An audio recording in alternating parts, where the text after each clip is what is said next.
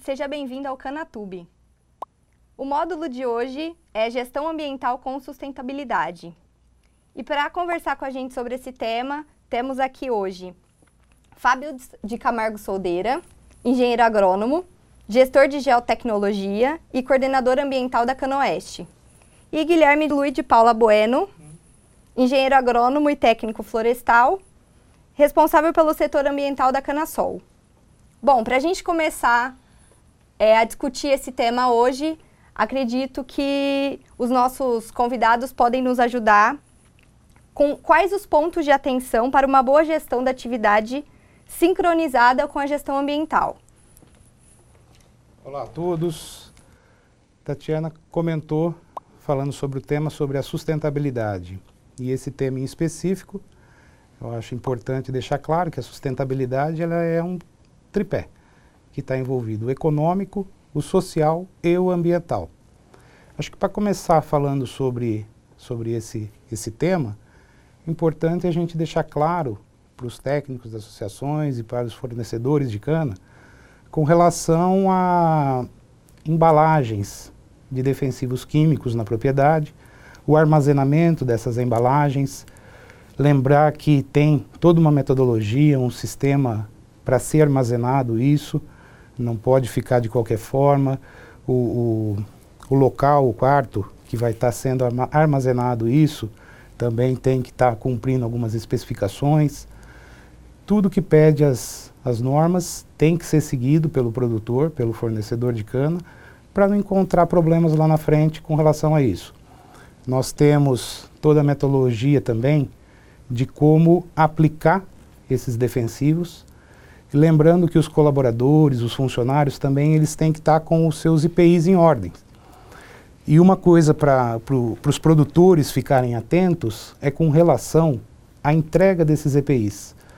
A gente costuma falar que o produtor ele tem que aprender a fazer prova a favor dele.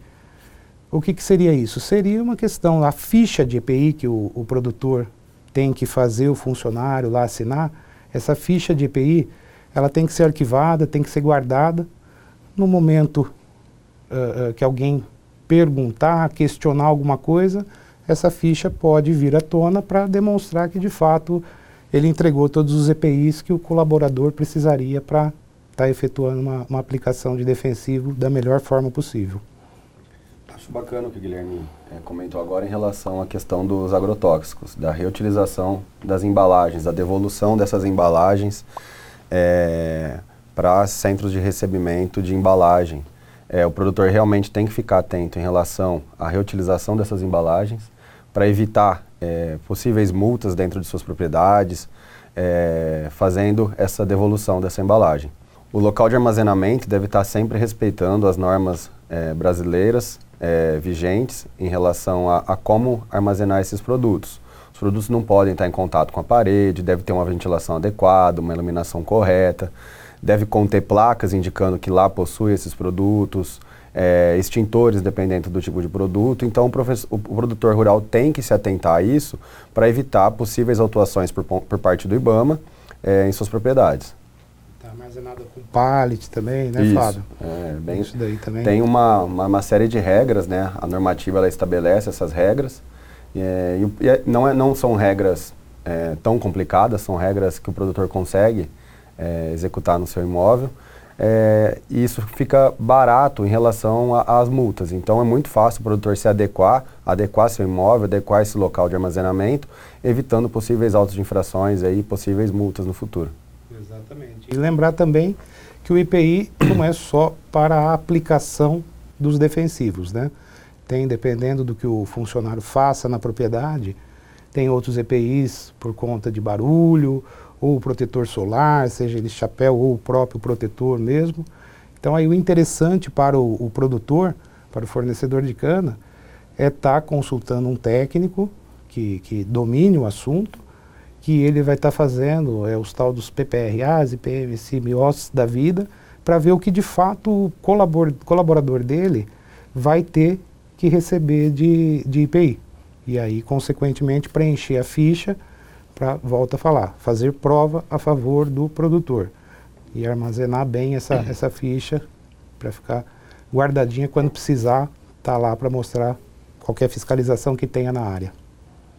Outro ponto também que a gente deve abordar em relação aos agrotóxicos, atualmente hoje é a implementação do sistema GEDAV no, no estado de São Paulo, que justamente vem é, para fechar a cadeia do agrotóxico. Então hoje a, a ideia é mapear desde a fabricação do agrotóxico, a comercialização do agrotóxico, o armazenamento do agrotóxico e a aplicação do agrotóxico. E a devolução da, da embalagem para o fabricante.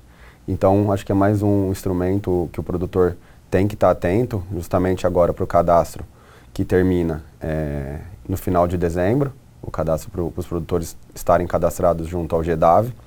Então, é o ponto que todos os produtores devem observar é, para esse ano é o cadastramento é, dentro do sistema. Ainda não vai ser necessário o lançamento das informações do fluxo é, dentro da cadeia do GEDAV.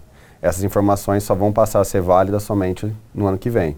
Mas é importante o produtor rural já se cadastrar dentro do sistema do GEDAV para ele estar tá dentro desse ciclo do agrotóxico, porque ele vai ser é, o usuário e até quem vai fazer a aplicação desse, desse agrotóxico. É, para fechar o ciclo, né? Desde Isso. a produção do, do defensível até a entrega da embalagem pelo produtor, o GEDAV vai estar tá fechando esse ciclo. Então o produtor realmente tem que ficar atento com relação aos prazos e ao que é necessário para se cadastrar na, na Secretaria de Agricultura CDRS hoje, né? Perfeito. É isso então, pessoal.